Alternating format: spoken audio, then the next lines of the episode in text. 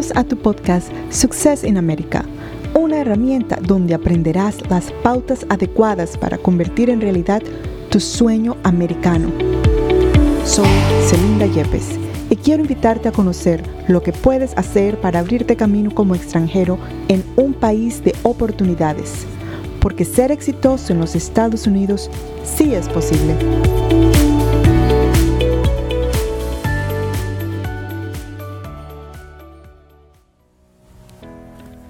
Hola a todos, bienvenidos a otro episodio de Success in America. En esta ocasión vamos a hablar de un tema muy atractivo para aquellos inmigrantes profesionales en los Estados Unidos y se trata de cómo tener una hoja de vida más efectivas. En esta ocasión les quiero compartir una experiencia personal porque nos encontramos en situaciones en donde pensamos que ya hemos resuelto la parte migratoria, en donde ya hemos considerado que tenemos un nivel de inglés que nos puede ayudar a desempeñarnos en el ámbito laboral, pero aún así no logramos atraer la atención de reclutadores, de personas que nos puedan brindar la oportunidad de tener una entrevista. Y empezamos a creer falsamente que ya no podemos tener esperanza, empezamos a creer que el problema radica en que nuestra, en que nuestra profesión fue titulada en el extranjero, en que nuestra experiencia es en otro país. Y empezamos a creer que esa experiencia no tiene validez dentro de los Estados Unidos. Pues hoy les quiero compartir una buena noticia. Su experiencia es completamente válida.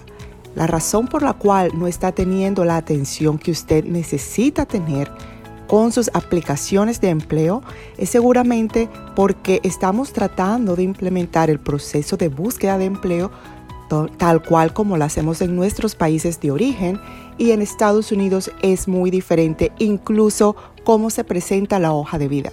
Así que hoy les voy a explicar cuáles son esas diferencias que van a hacer que ustedes empiecen a tener una hoja de vida efectiva dentro del mercado laboral americano les quiero compartir algo de mi propio proceso, de cuando empecé mi búsqueda de empleo en los Estados Unidos. Estamos hablando del 2010, finales del 2010. Y también les quiero adelantar que la hoja de vida que aprendí a escribir en el 2010 es la misma hoja de vida que utilizo el día de hoy, en 2022, al momento de este episodio, 12 años después, y continúa teniendo la misma efectividad. Pues como les digo, en el 2010 empecé a preparar mi hoja de vida de acuerdo a cómo era el estándar latino, el estándar colombiano por lo menos. Y me di cuenta que de tantas aplicaciones no recibía ninguna llamada, no recibía correos que me respondieran con noticias positivas.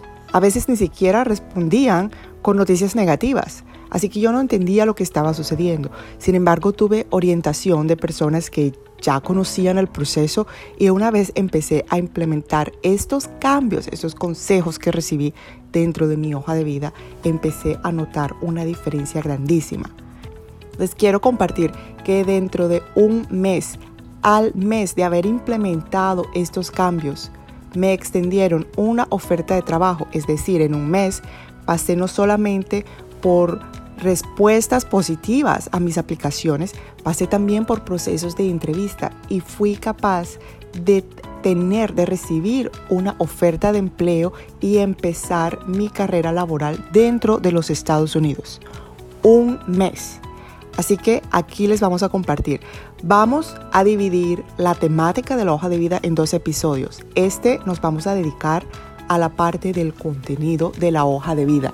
Empecemos por entender, o por lo menos esta fue mi experiencia como ingeniero de sistemas graduada, titulada en Colombia, y que el comienzo de mi experiencia, el comienzo de mi vida laboral fue también en Colombia, es muy fácil entender y aprender que entre más habilidades tengas, entre más funciones hayas desempeñado, mucho mejor en Colombia.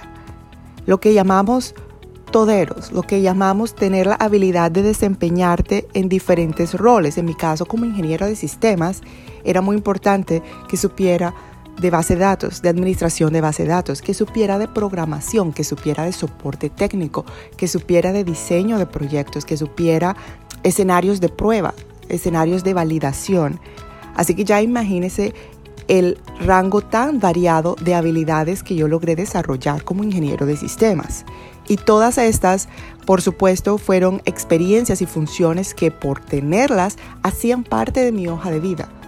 Había ejecutado funciones en cada una de estas áreas, pues son funciones que estaban reflejadas y demostradas en mi hoja de vida.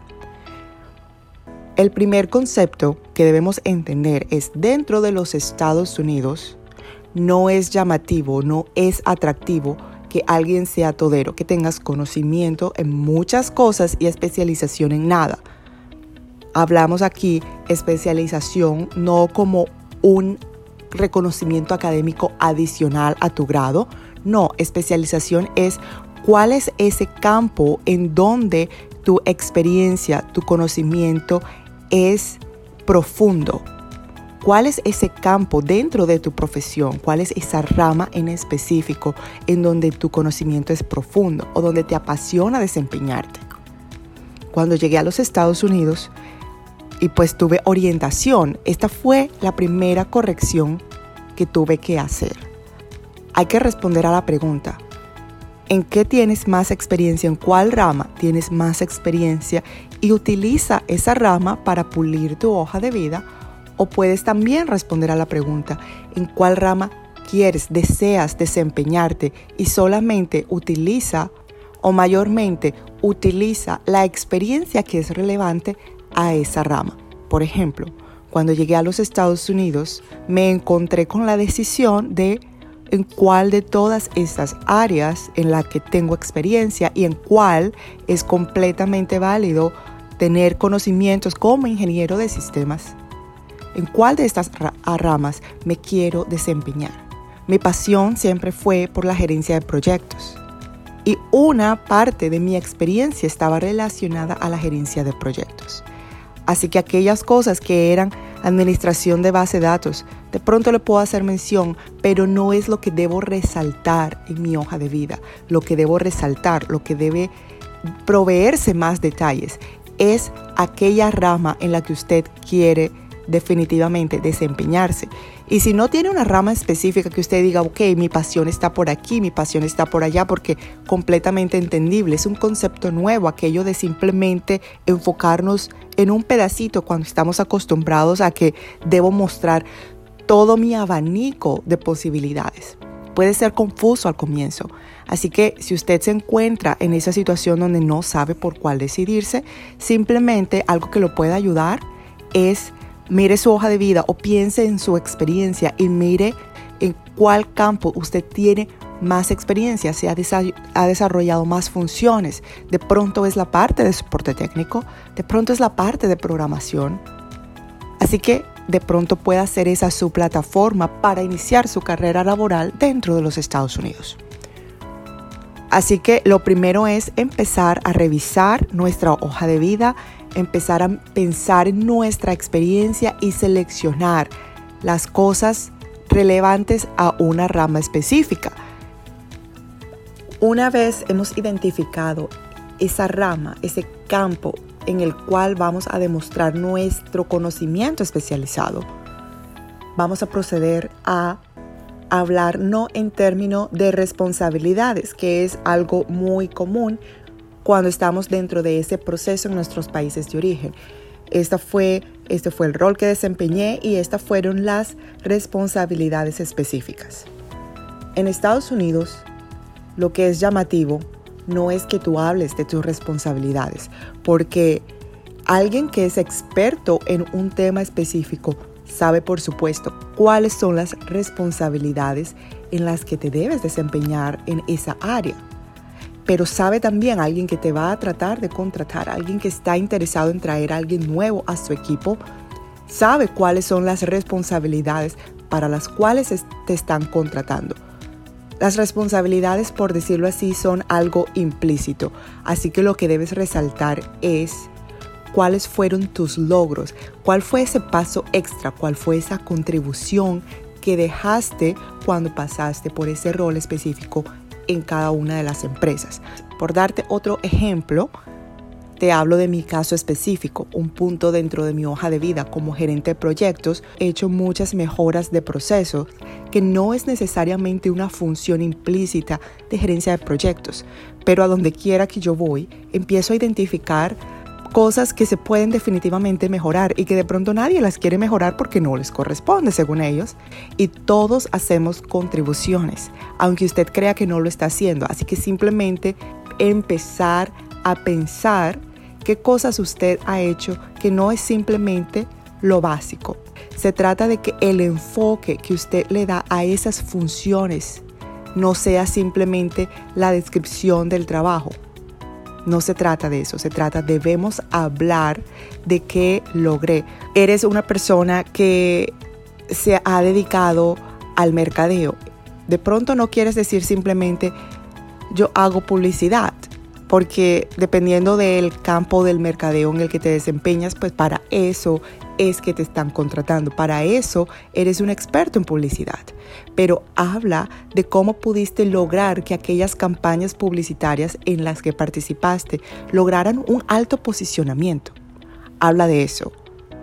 Habla de cómo lograste identificar o atraer nuevos clientes, logrando que, que la compañía para la que trabajaras lograr ampliar su, su mercado. Habla de eso. ¿Cuál fue esa contribución dentro de tus funciones que fue algo positivo para la empresa? Así que aquí no vamos a hacer una lista de responsabilidades, aquí vamos a mencionar nuestras contribuciones desempeñando esas responsabilidades. Estos son los dos pasos más importantes y esto va a marcar una diferencia. Entender qué es lo que las empresas, reclutadores y gerentes de contratación buscan a la hora de seleccionar candidatos, a la hora de mirar y evaluar hojas de vida, es la clave. Tenemos que adaptar nuestra hoja de vida al estilo americano, al estilo de los Estados Unidos si queremos tener una hoja de vida exitosa, una hoja de vida llamativa, una hoja de vida efectiva. Así que espero que esto les haya servido. Empiecen a evaluarla y la próxima semana vamos a hablar de cómo implementar estos cambios en un formato adecuado porque la forma en que presentamos ese contenido también marca una diferencia y vamos a hablar por qué. Muchísimas gracias por acompañarme el día de hoy y empiecen por favor a revisar su hoja de vida. Si tienen preguntas, comentarios o sugerencias, no duden en contactarme a info.celindayepes.com. Que Dios los bendiga. Aquí lo tienen, otro episodio cargado con temas de interés. Si te gustó el mensaje de hoy y encontraste valor en la información que escuchaste, Conviértete en un puente de positivismo y comparte este episodio con amigos, con alguien que conoces. Extendamos el mensaje y hazme saber que te gustó escribiendo un review de este episodio y también puedes enviarme tus preguntas o comentarios a través de mis redes sociales. Y recuerda que lograr nuestros sueños sí es posible.